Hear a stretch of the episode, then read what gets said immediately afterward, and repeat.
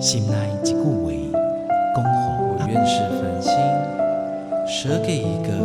夏天的夜晚，请你山细听。中留着有那回 The tree seeks his solitude 亲像一 sky. 共款的溪水，流过每一位少年家法书行你感受过吗？文字里所蕴含的温度，你看见了吗？万音乐中所描绘的画面，现在，让我们一起听闻乐声响。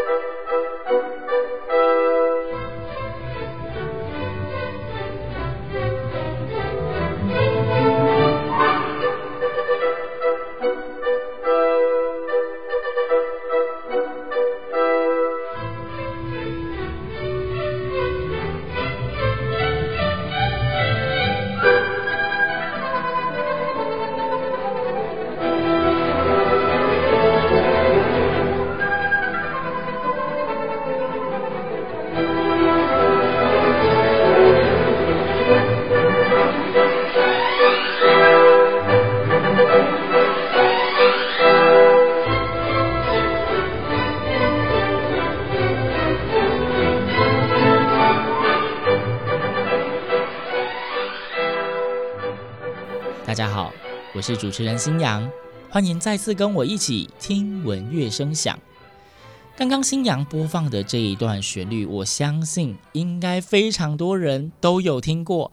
虽然你不一定能够说出这一出音乐是打哪儿来的，它是非常著名的作品，叫做《胡桃钳》。《胡桃钳》呢，其实除了音乐之外，它算是一出呃，在欧美地区吧。家喻户晓、非常脍炙人口的童话故事哦，相信在台湾应该也是蛮多人的童年回忆。尤其每年在圣诞节这个节日，全世界都会有非常多的大型舞蹈团演出胡桃钳相关的剧码。那为什么新娘一开始要介绍胡桃钳？当然就是我们今天的主题跟来宾跟胡桃钳有非常大的关系啊。让星洋先跟大家介绍一下今天的大来宾。今天的来宾，他来自山的那一边，来自花莲，是罗德芭蕾舞团的团长苏明珠苏老师。老师你好，星洋好，各位听众大家好，我是罗德舞团的苏老师，很高兴认识大家。今天其实星洋非常开心，能够跟苏老师您远端连线的方式哦，来录制今天的节目。因为今天呢，苏老师好像要跟我们介绍刚刚我所跟大家讲那个非常著名的作品《胡桃钳》。但是在介绍《胡桃钳》之前，刚刚有跟大家说，苏老师是罗德芭蕾舞团的团长。那这个罗德舞团呢，到底是什么样的舞团？还是一定要请苏老师先跟大家做个简介？老师可以跟听众们说说看，这个罗德舞团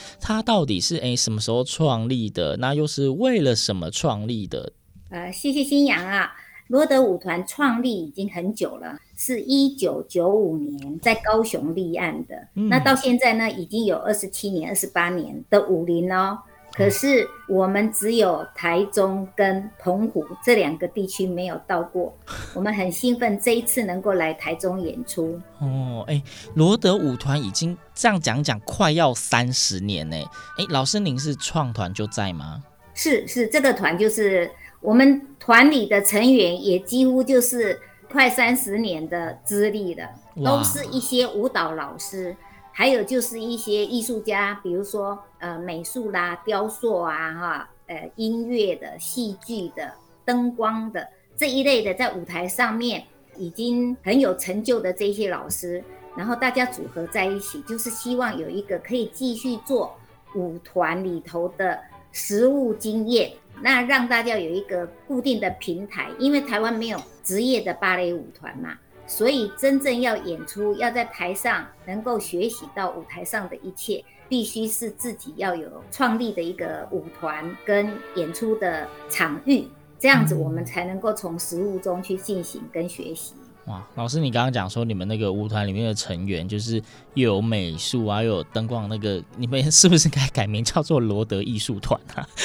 只要舞蹈团是不是太委屈了？其实，在国外的舞团呢，他们里头也几乎都是各个专业人员的集合，所以在国外的芭蕾舞团呢，他们的编制都非常大。这也就是为什么在台湾我们很难有一个职业芭蕾舞团的原因，因为早先的芭蕾舞团，他们源自于一些国家，比如说俄国啊、法国啊、英国啊，这一些都是有皇室的。嗯，那芭蕾艺术的起源其实是非常久，几百年。那芭蕾舞团在国外呢，他们也是历史悠久。可是你给他研究他的年代的话，都是非常早、非常早，在王公贵族的时代就有了。嗯，哎、欸，那想请问一下老师，就是。刚刚讲到说，你们全台湾就是台中跟澎湖没去过，那既然已经去了这么多的县市，想必演出经验也是非常的丰富啊。你们的演出剧目都是以芭蕾舞为主吗？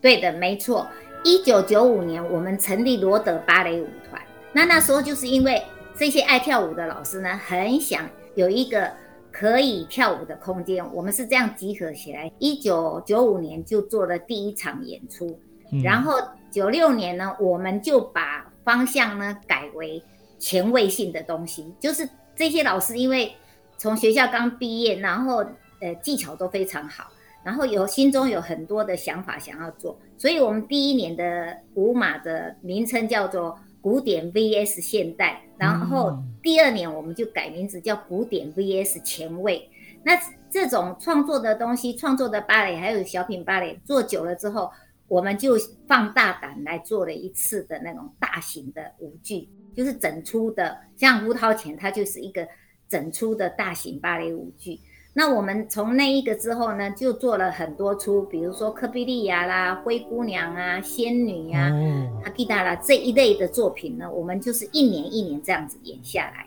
所以大型整出的这种芭蕾舞剧，我们大概演出过十出以上的哦。哇，这样作品其实。严格上来讲也算蛮多的，因为毕竟我们说剧场啦，不只限定在芭蕾舞，一般的剧场一出作品，从开始策划到排演，那些什么道具啊、布景啊，全部那些设计呀，跟真正试完要上台，都是需要相当的时间呢。你们这样二十几年的时间，可以演出十几部的这种芭蕾舞剧，算是非常多产的一个舞团呢。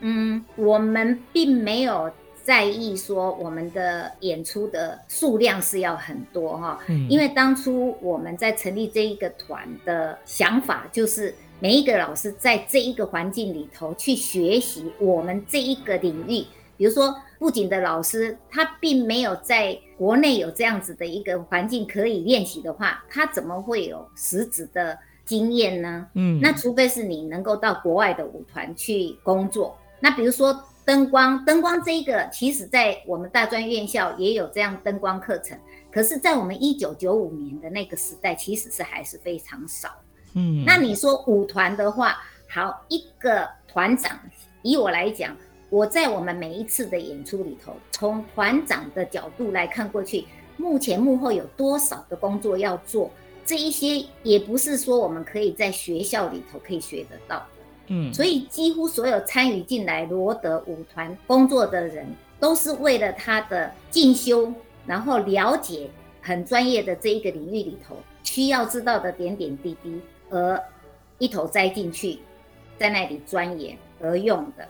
嗯，所以一九九五年当初做的目标，跟现在一直在做的东西，其实都是一样，不是在求量很多，而是在求我们要把这一个领域里头自己想要学的东西，台前幕后的，通通已经有一出一出的舞剧里头去实质的经验到。嗯，所以应该这样讲，就是。罗德芭蕾舞团，其实你们这么多的制作数量不是你们主要的诉求，你们希望是在里面就是一直不断的学习、精进跟成长，对吗？没错，对，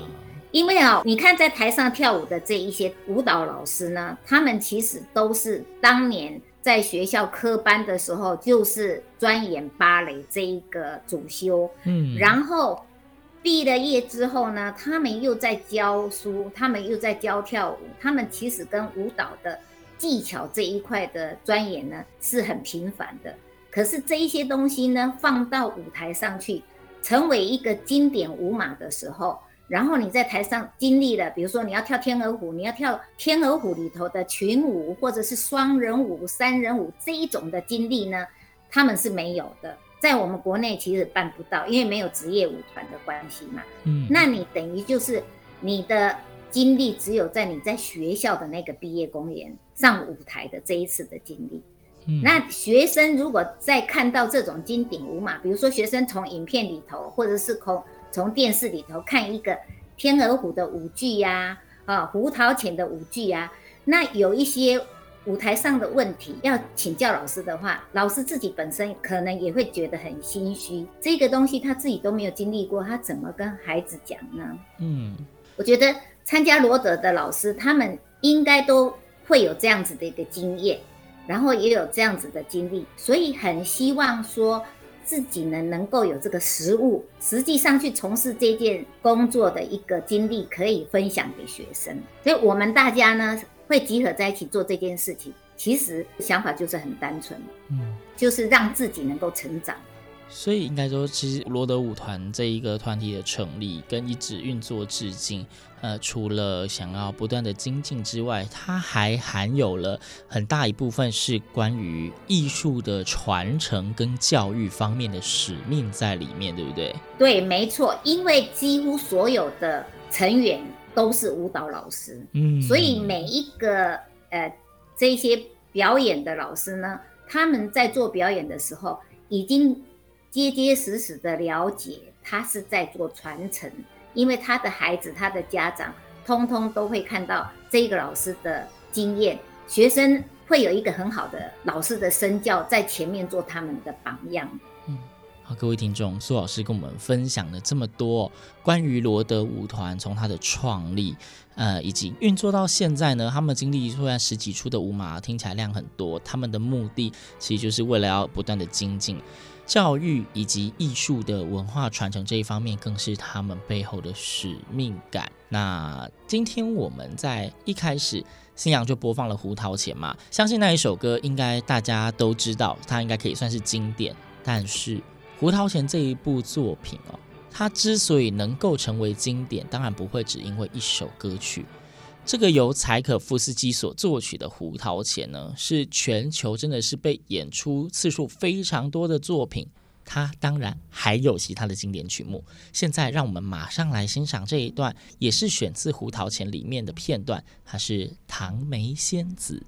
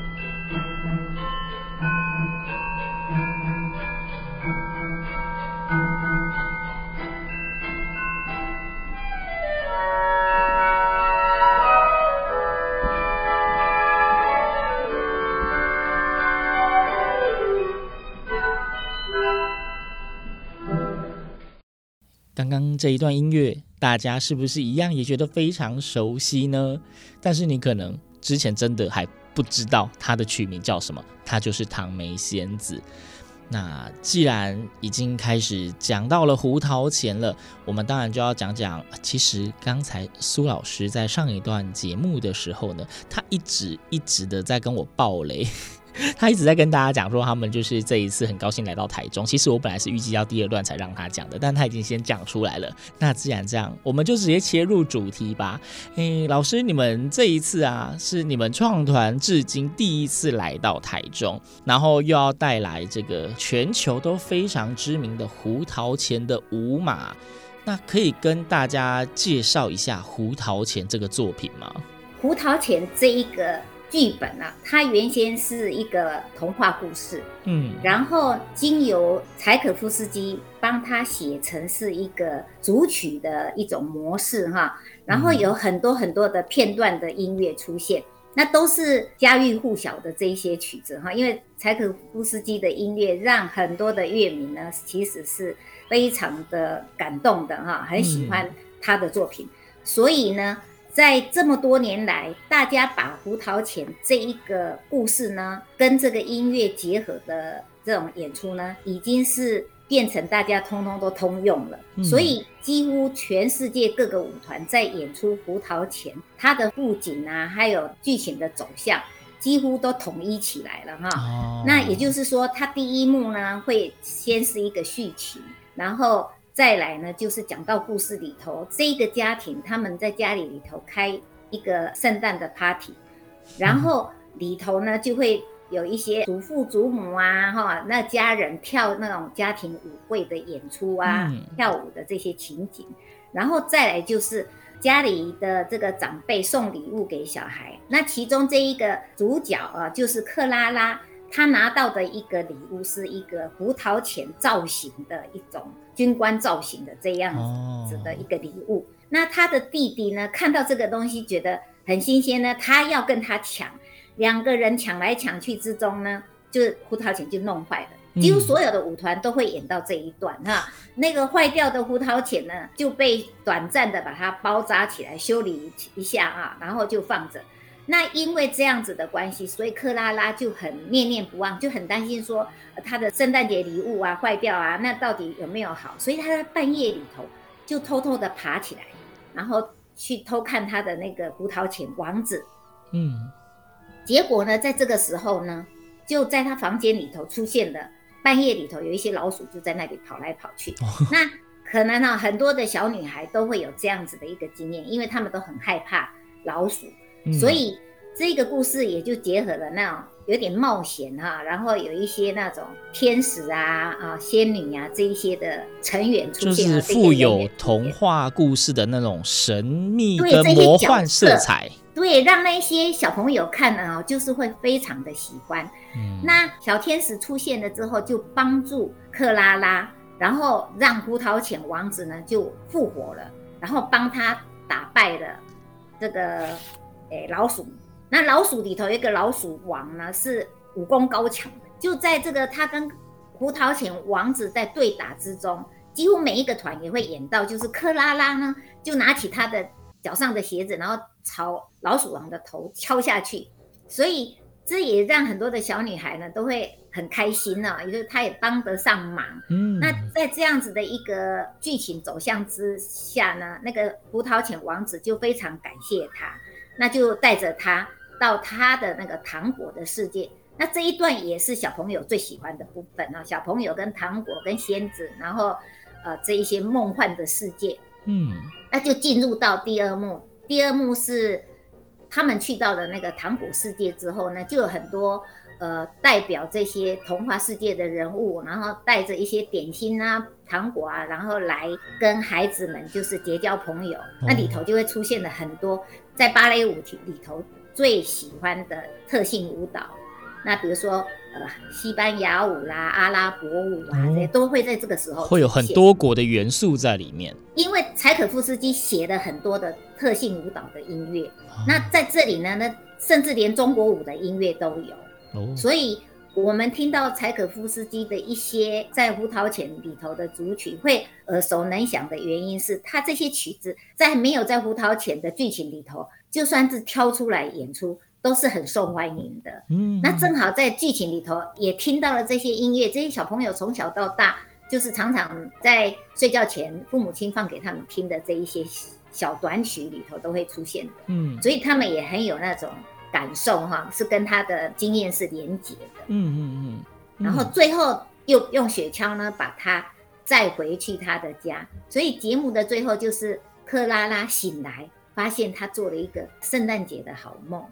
我们这次制作这个《胡桃钳》的舞剧呢，就是感觉到说《胡桃钳》这个舞剧其实是全家都可以去共同观赏的，老少咸宜哈，合家共欢的。就算小孩子只有五岁，或者是说呃阿公阿嬷。出现在这样子的一个场合里头，看这个表演也会看得很开心的。所以每年到了圣诞节，为什么国外哦一定会演出《胡桃钳》这个舞剧的原因就是这样子。哦，就是其实他在国外，他是真的本身就是一个合家观赏的作品啦。尤其在圣诞节的时候，你看胡桃钳的故事就已经是设定在一个圣诞节的夜晚，也难怪全球的很多舞团都会挑在圣诞节的时候演出。那因为它本身是有童话故事改编的，所以它也没有什么理解上的门槛，所以就很容易就是那种合家观赏。是是是，没错。哦，那老师，你们这一次就是你说要到台中来演出这个胡桃钳呢？但是，